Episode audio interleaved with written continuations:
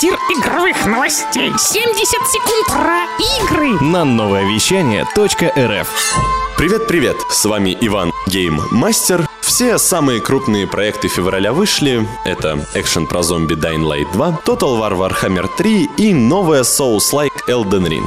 О нем, собственно, мы и поговорим.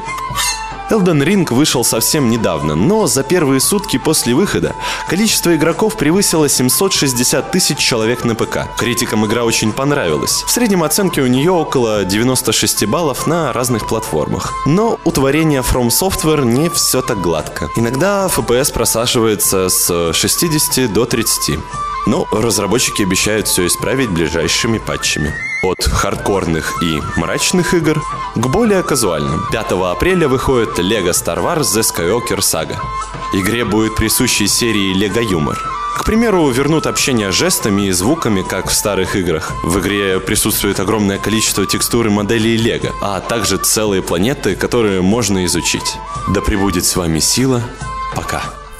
Трактир